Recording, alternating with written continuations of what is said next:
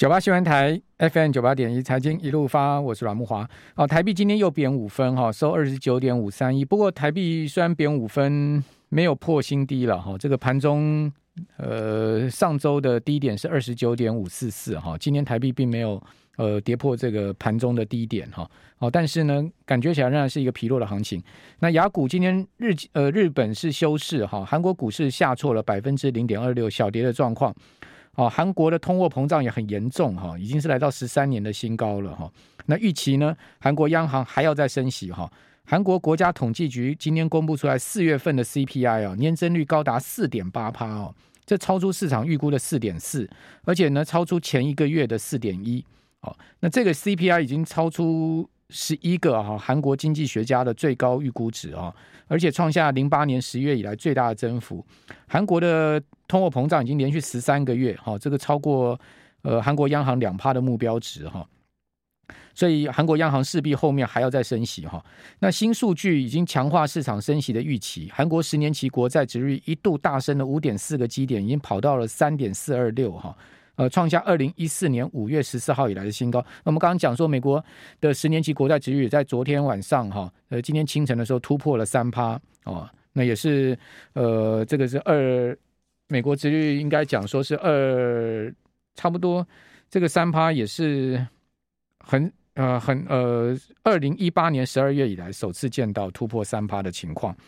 好，那这个是在韩国股市的部分哈。那另外，香港今天小涨十二点哈，这个恒生指数收两万一千一百零一点。那陆股今天呢没有开盘，好，陆股跟日股都是休市。不过今天大陆传出一个很吊诡的这个新闻啊，说。呃，杭州啊，有一个马马某，好，或者说马某某被逮捕，哦，大家都说是马云，哇，这个马云被抓了，说涉及到什么网络安全资讯的什么被呃中国大陆的国国家安全局给给抓了，给逮捕了，哦，后来澄清是马某某，哦，可是呢，大陆有些媒体说是马某。哦，所以大家都在猜说是不是马云，也导致阿里巴巴今天股价重挫。我们赶快来请教，现在目前在我们节目线上，我们今天呃要连线的商业周刊的呃总主笔吕国珍，国珍你好，主持人各位听众大家好。果真，你知道那个马某某的事吗？啊、呃，知道，是这个是是不是马云啊？到底是不是马云？今天所有大陆媒体全部都在传呢、啊。哦，这个是今天最大大陆的新闻呢、啊，说是马云被逮捕了。我我我是我一个月前不是在节目上被骂的很惨，就是十年前人人想成为马云，十年后人人怕成为马某某嘛。这就是中国在目前碰到一个最大的问题嘛，在共同富裕下，它其实整个社会在维稳压倒一切之下，恐怕这个情形还是会很严重。所以预计到可能到今年的十二十大之后，就可以这个会比较稍微好一点点。但是我问很多经济专家，他讲说，是不是马云？稳定的中国政局还是重要的。所以是不是马云？应该不是，对不对？应该不是，不是，不是，不是。但是这样的消息还是会会有点在，嗯，应该讲让商人还是有些警戒。我觉得虽然不是马云，但是呢，这个事情已经引起了很大的一个议论空间了，对不对？对，有一点，有一点这个那个，其实那个意味很明显的啦，哈。对。那稳定战局的稳定，其实还是最重要，中国最重要的事情。所以一切还要等十一月之后。好，反正今年真的是很乱了哈，整个全世界乱成一片哈，这个各种消息面非常的复杂。好，那呃，今天我们要来谈商周这一次的疫情终局之战嘛。好，在谈这个事情之前，我先请教你，景气是不是明显在反转哈？因为我今天看到很多经济数据告诉我，其实我已经这一阵子我已经很明显发现景气在反转哈。呃，但是呢，今天这些数据它更进一步确认景气在反转的一个事实哈。就中经院今天发布的四月制造业采购经理指数 PMI，哦，虽然是连续二十二个月还是在五十之上，但是指数呢继续跌了一点五个百分点到五十六点三哈。那其中呢，这个 PMI 里面的重要的分项指标，这个新订单的部分居然跌破五十，哦，跌到了四十七点七，大跌四点七个百分点，新订单全部不见了哈。这个是二零二零年七月二十二个月来首次呈现跌破五十的状况，二十二个月来哦没有跌破过五十。另外，生产指数的一个扩张幅度也大幅的放缓，好，就是说在生产面上面也很出现了这个放缓的情况。好，那另外呢，中经院呃公布出来的非制造业经营指数 MNI 也也连续十个月虽然是在五十之上，但指数还是下跌了零点七个百分点到五十五点一哈。此外呢，呃，中经院所调查未整整体未来六个月展望指数哦，也转为紧缩喽。指数居然大跌了十点二个百分点到四十五点七。好，八大产业中啊，呃，紧缩的速度呢，从住宿、餐饮业、呃，营建、不动产业、金融、保险业跟批发业，都很明显的都在出现这个紧缩的一个状况。好，所以从内到外看起来，台湾的经济要面临很大的这个呃这个这个挑战呢？你怎么看？对，从上个月我们其实用中国大陆的状况来回推，我们未来一两个月发生的事情，可能就会比较准确的。它一两个月前，它就出现了 PMI 掉到了五十以下嘛，就龙枯线，它就变成衰退的状况。而且它现在的 PMI 其实已经回到了二零二零年二月，也就是说是冰封中国最糟的时候。那代表我们的出口有百分之四十是往中国送嘛，所以在未来可能一两个月，台湾就会开始出现这个状况。然后整个可能它的回堵的口应该是在美国，美国的整个消费不振嘛，它已经不是人员的问题。如果我们说只是通膨的问题，恐怕不是，因为美国实际上是产生产能源的国家嘛，吼，它不像欧盟会受到能源影响，所以可见这一个停滞性通膨造成的双衰退已经从美国、中国，接下来就影响到台湾了，所以看起来我们还会往下掉。好，那美国四月的 ISM 的制造业指数也意外下滑到五十五点四，创下了二零二零年以来的新低啊！我跟你有没有报告这个 ISM 的分项系数？呃，分项指数里面新订单哦，这个前值是五十三点八，这个月掉到五十三点五，生产指从五十四点五掉到五十三点六，雇佣指数呢从五十六点三大跌到五十点九，哦，然后供应商交货指数从呃六十五点四呢上升到六十七点二。哦，那存货指数呢？从五十五点五，呃，很明显的下挫到五十一点六。哦，那另外未完成订单指数从六十下挫到五十六。从所以从这个美国的 ISM 制造业指数也看起来，这个美国的景气也是很明显的有有一些状况哈。好，所以说在这样的状况之下哈，呃，本土疫情啊又出现哈，现在可能企业界，我想这些老板应该头都很大了哈。今天。两万三千一百零二例哈，而且中重症有二十五人哦，就中度的跟重症加起来二十五，还有五个死亡的。呃，其实我的医生朋友跟我讲说啊，那个现在现在医院的状况根本不是指指挥中心在记者会上讲的那个状况。他说现在医院全面的这个征调病床，而且呢，呃。现在目前医院里面整个现在目前人力吃紧、兵荒马乱的情况非常的麻烦。好，这个呃，国珍怎么看这个本土疫情呢？是真的准备好了吗？有超前部署吗？超前部署到这个快筛买不到，然后呢，超前部署到呃，民众现在 PCR 在医院外面排队要吹风，呃，淋雨好几个小时才能 PCR 吗？那我应该我我用民调的数字来回答大家会比较好，不是我用个人的立场。我们上周。在上个礼上上礼拜就针对了两百二十一家一两百一十一家企业做了一个企业家民调了，是上市贵企业的高阶主管，还有上市公司的负责人，所以他们有一个很清楚的答案是百分之八十二点九的企业主跟高阶主管认为。现阶段政府根本没有沟通清楚防疫的方向跟准则，也就是说，大多数的企业主并不知道我们未来防疫要怎么做，他不清楚政府要怎么做，他很清楚他自己要怎么做，但是政府的方向跟沟通都没有做好。嗯，所以我应该用这样来回答主持人。他每天不是在开记者会吗？没有沟通吗？对，所以很多企业根本不知道他应该要做什么，所以有百分之七十二的企业认为这个阶段。应该把防疫的权利交给企业跟民众，让民众跟企业有更多的自主权。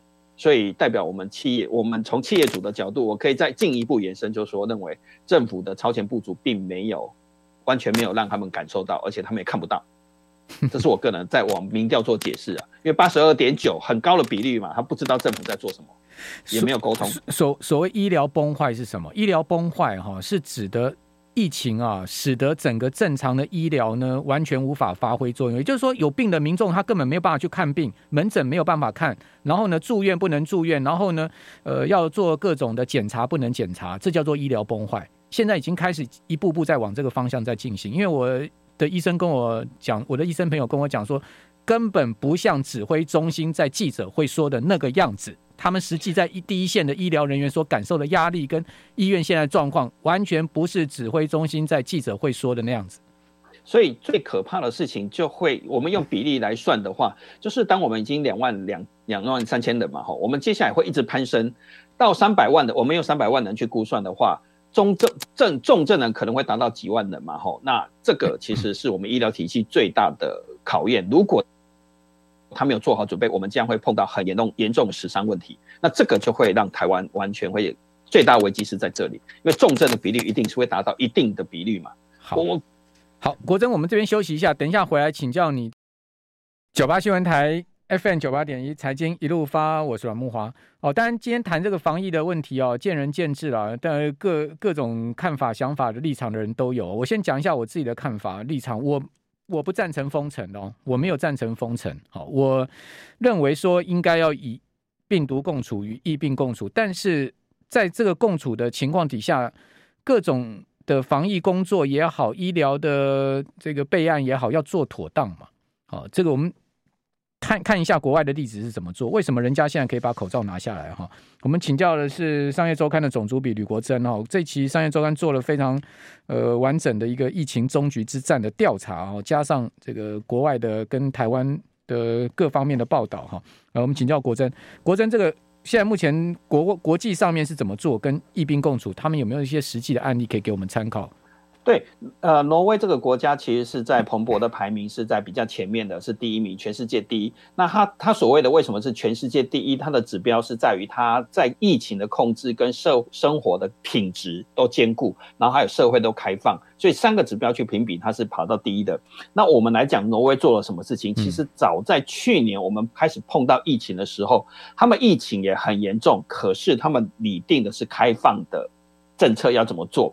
然后他们从控制转向所谓的准备共存，但是我们并没有，我们还是在强调我们要所谓的清零，清零，对啊，而且我们并没有所谓的准备共存的一个所谓的准备。那所谓的准备共存的准备，我们来举一个例子好了。嗯、我们其实五到十一岁的小朋友应该要准备疫苗，可是我们并没有。可是挪威已经定定了儿童疫苗跟检测的优先使用办法，那更不用说他已经把老人全部都高度的疫苗都高。所谓的疫苗接种率已经高度完成了，所以这两件事情就可以比较出台湾其实我们没有去想到说，那我们会碰到哪些问题？我们在开放过程中可能检测要足够，儿童疫苗足足够，但是我们可见我们没有嘛，我们是突然开放嘛，所以他在去年的十二月的时候就已经开始所谓的用检测来取代隔离哦，而且他准备足够的检测，然后让小孩优先的。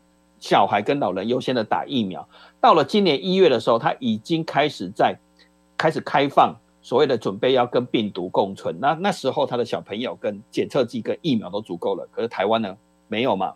那我们现在小孩到底要打什么疫苗？家长还是在反对跟那个声音之中。我我我是我是很纳闷一件事情，就是说既然已经有自先前那个口罩买不到，大家。排队去抢口罩这种呃经验，为什么你准备要跟病毒共存，你却没有事先先准备好足够的快筛剂呢？这个是我不能理解，因为你一定可以想得到，就是说，当你呃这个所谓的放弃清零政策，虽然嘴巴没讲，但事实上就是放弃清零政策的开始的时候，一定会大量需要快筛嘛。对，那挪威是分阶段去做的，所以他到了二月的时候，他决定跟病毒共处哦，所以他当他这些东西东西做做的时候。他就可以顺利的拿掉口罩，然后让大家所谓的能够顺利的一起工作或者跟病毒共存。那我来讲，我们这次访问的企业家，其实企业家有些其实是选择要跟病毒共存。他光一家企业五十人的企业啊，他买了一千剂的快筛剂，嗯，然后他注重的是员工的心理健康，所以他。照样知道疫情还是严重，他瑜伽室也开放，健身房也开放，还是让大家正常的使用。当然，你确诊你就必须要离开。请问这家企业他怎么买得到一千剂的快筛剂？他提早就去做准备了。事实上，快筛剂是买得到，从国外也可以进口，因为我们并没有规定什么快筛剂是那个嘛吼。那他提早就去准备了，所以当你选择这件事情的时候，员工的健康，所以他他我们在访问他的时候，为什么他要这样做？你知道他怎么说吗？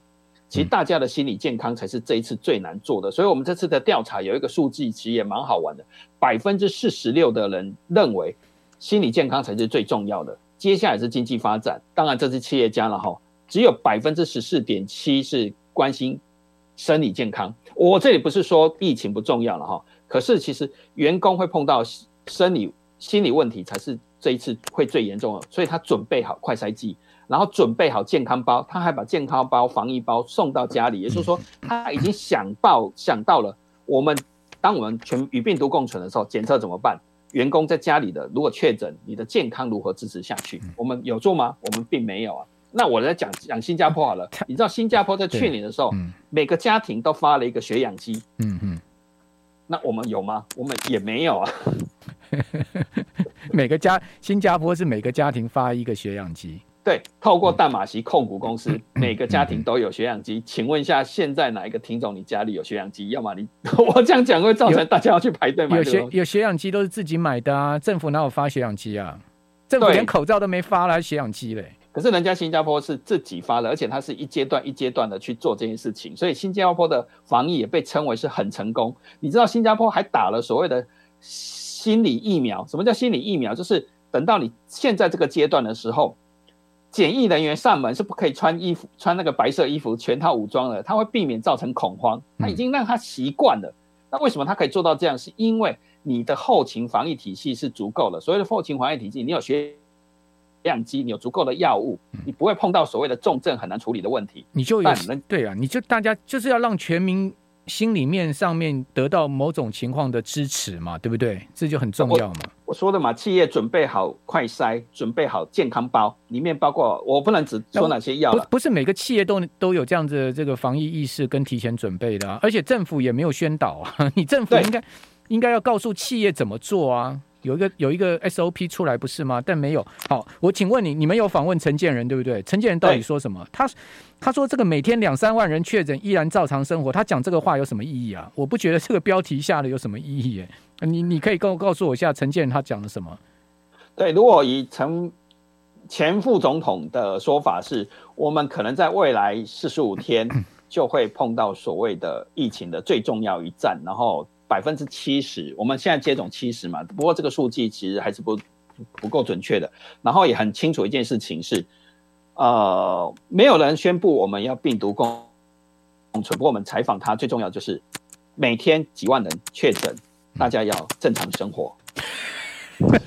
所以他 这个，所以你们采访这个前副总统陈建仁先生，他告诉我们每天几万人确诊，我们要正常生活，就是这样子而已。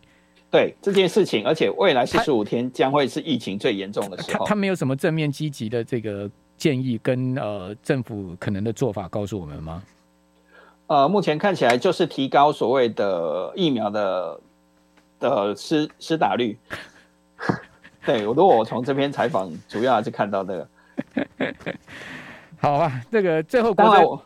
我必须要回到说嘛，百分之八十二点九的企业主认为政府的沟通跟方向其实不清楚的嘛。我们也很明显看到，那我们从挪威跟新加坡的角度也看到了，我们的准备其实是不足的。台台积电有没有准备？